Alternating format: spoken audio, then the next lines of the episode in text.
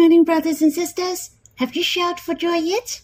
There is one thing which is worthy for us to shout for joy to eternity. We committed sins in the past, but now we are the new creations. We became the dear child of Abba. We are the children of God, the darling love of the Lord. It's a complete contrast. It's so wonderful that salvation has come upon us. How blessed we are. I guess nobody can ever imagine this ending. A sinner became a prince of God, will inherit all things with God. It's too amazing. A chief offender became the prince, to be the children of God, the darling love of the Lord. And we are matched, for what the Lord has accomplished is the perfect salvation. He has borne all our sins. His blood washes us as white as snow. He has purged our conscience and set us free. The salvation of the Lord not only just offset the consequences of our crimes, but it is more glorious. For God and man are united forever. We can love each other. Truly, this salvation is perfect, and it is worthy to be praised and amazed from generation to generation. I'd like to sing a hymn with you in Songs of Love, Song 23, The Perfect Salvation. We will sing the first and the fourth stanza. My sins more than I can number, His blood washed me white as snow. And He has purged my conscience, now I am free before God. Precious blood, redeem me. What can I pay Him back? Let me enjoy your grace, love, your perfect salvation. The bitter way you walk for me, you said finish on the cross. You lay down your life for me, now I can embrace you. Lord, let me see your heart. Move me to love you more. I offer my life for you. Forever I will love you. I hope you have time to quiet yourself in response to Him, or you can sing another hymn to worship the Lord. Let's have some time to draw near the Lord face to face. Let us stop the recording and we'll read the Bible when you're done. May the Lord bless you. Brothers and sisters, we'll read in Psalm 14. The fool says in his heart, There is no God, they are corrupt. They do abominable deeds. There is none who does good. The Lord looks down from heaven on the children of man to see if there are any who understand who seek after God. They have all turned aside. Together they have become corrupt. There is none who does good, not even one. Have they no knowledge? All the evildoers who eat up my people as they eat bread and do not call upon the Lord? There they are in great terror. For God is with the generation of the righteous. You would shame the plans of the poor. But the Lord is his refuge. Oh, that salvation for Israel would come out of Zion. When the Lord restores the fortunes of his people, let Jacob rejoice, let Israel be glad. This psalm is very similar with Psalm 53. I will go into details when we read Psalm 53. In verse 1 mentioned, the fool says in his heart, There is no God. The fool is not referred to those who are stupid or without knowledge. The fool in the Bible usually refer to their attitude towards God. It said, the fool says in his heart. That means it is the thinking and attitude in hearts. There is no God. It is not speaking whether there is God or not, but they don't fear God. Thus, in Job chapter 28 mention, And he said to men, Behold, the fear of the Lord, that is wisdom, and to turn away from evil is understanding. If man doesn't fear God, is the fool. He doesn't see God as God. If he is not glorified and honored, he intended to commit wrong and sin against God. Then there is the characteristics of the fool. Hence, in verse 1 mentioned, they say in their hearts, There is no God. They are corrupt. They do abominable deeds. This is referred to the one who is stubborn to do wrong, but not those who have the intellectual defect. There is no God in their belief and the way they lived as there is no God. They don't respect God.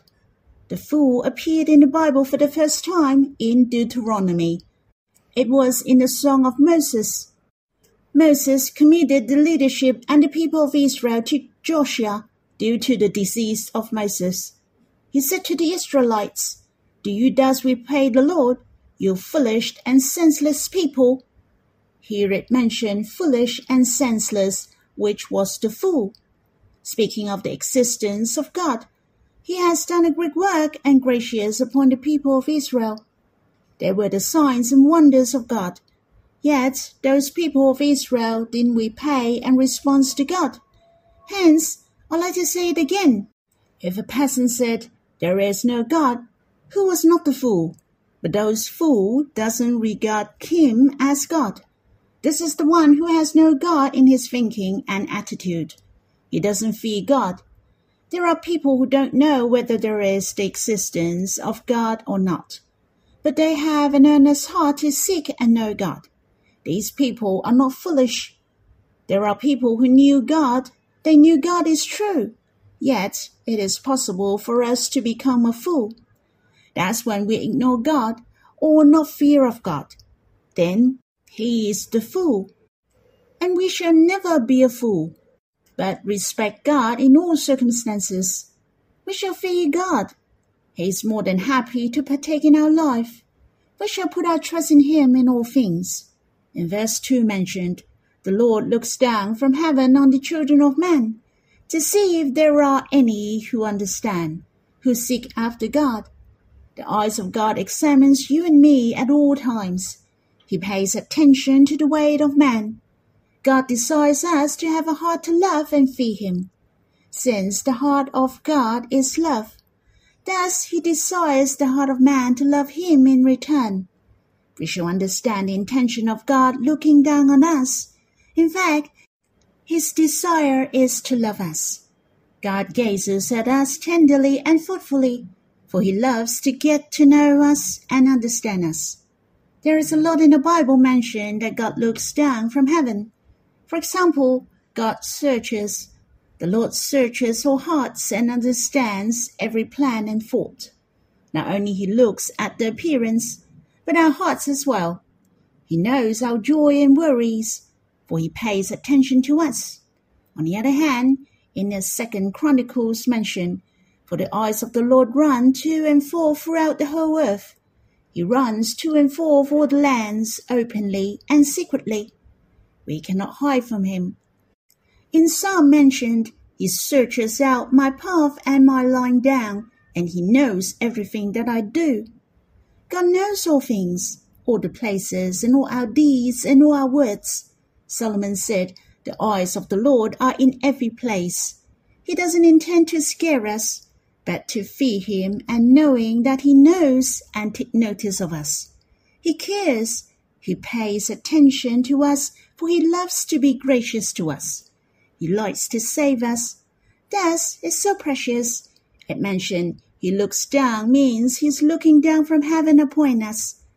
The Bible said he will neither slumber or sleep, for he will protect you and me. I don't feel that I'm being monitored and feel bad about it. Instead, I have a peace of mind. I'm settled, for I know God keeps an eye on me. In verse 2 of this psalm, in fact, it has revealed the reason why God so loved the world.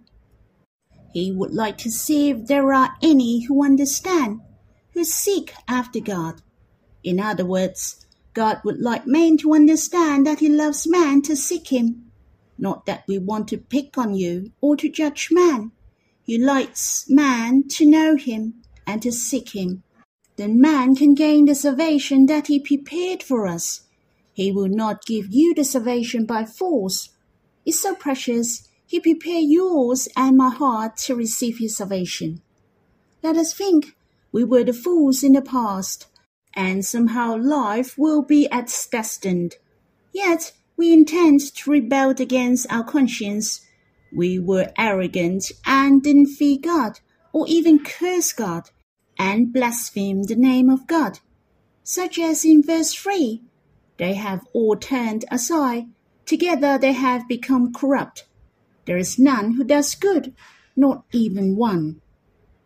When I read not even one, I felt sorry like God, especially when it said not even one. Having said that, in verse 7 mentioned that salvation for Israel would come out of Zion. Though man is terrible, yet God still prepared a salvation for man. They don't respect him as God, nor fear him. They don't seek nor honor him. They don't call upon him nor try to understand him or even they sinned against him. Yet God established the salvation for man.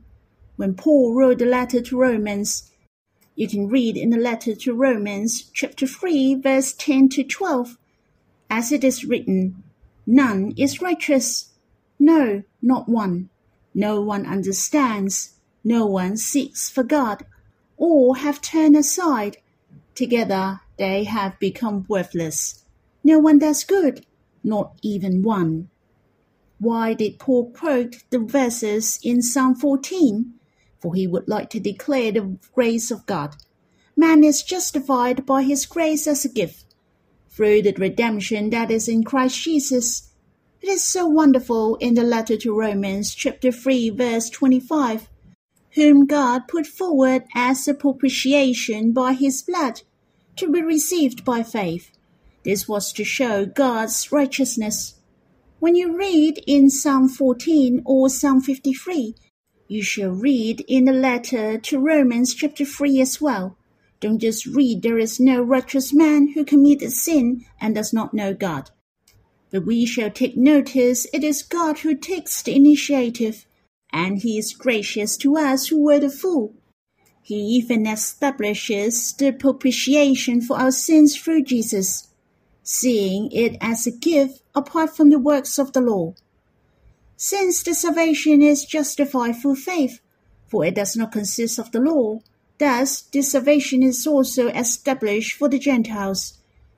This is written at the end of the letters to Romans chapter 3. God would like the Gentiles to be justified as well. Hence, my heart was so gracious and touched while reading it. It declares to us the plan of God has accomplished. In the last verse of Psalm 14, Oh, that salvation for Israel would come out of Zion. When the Lord restores the fortunes of his people, let Jacob rejoice, let Israel be glad. Truly, the Lord has come, and he became a man. He was born as an Israelite. The salvation came out of Zion. The Lord Jesus set his face to Jerusalem. He was put in trials and crucified for us. He accomplished salvation for us. The salvation truly came out of Zion in Israel.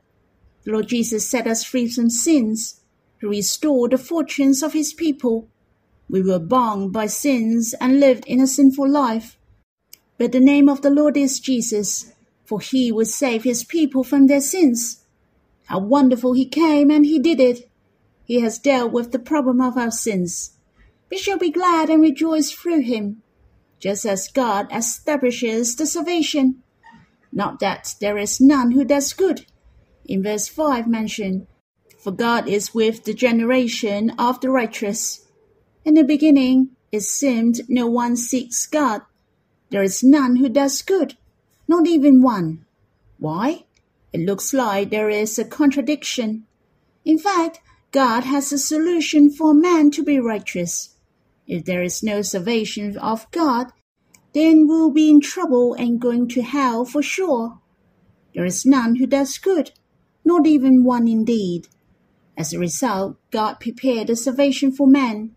we've been justified as a gift, and in the letter to Romans has manifest this salvation, that is the Lord Jesus Christ.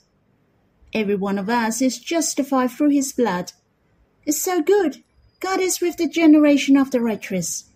He becomes our refuge. Even though the world is filled with crimes and enemies, yet God is our dwelling place. He is our refuge, and righteous is the generation. It is speaking of a nation, and this nation belongs to God. This nation will sing for the glory of God. They are in one accord. This nation is of the same family. It's so meaningful. The will of God would like the righteous to be one generation, to become one house. We are so treasurable. We didn't know God and against Him. We were so ignorant in the past. Yet God has mercy on us. It is so honorable for us to become the house of God. We have the closest relationship with God. Rightly, we shall be very grateful to God. That's all for my sharing. I hope that you can give thanks to God, for He has opened your eyes. We were so foolish and stubborn in the past, but we became the generation of the righteous. How blessed we are!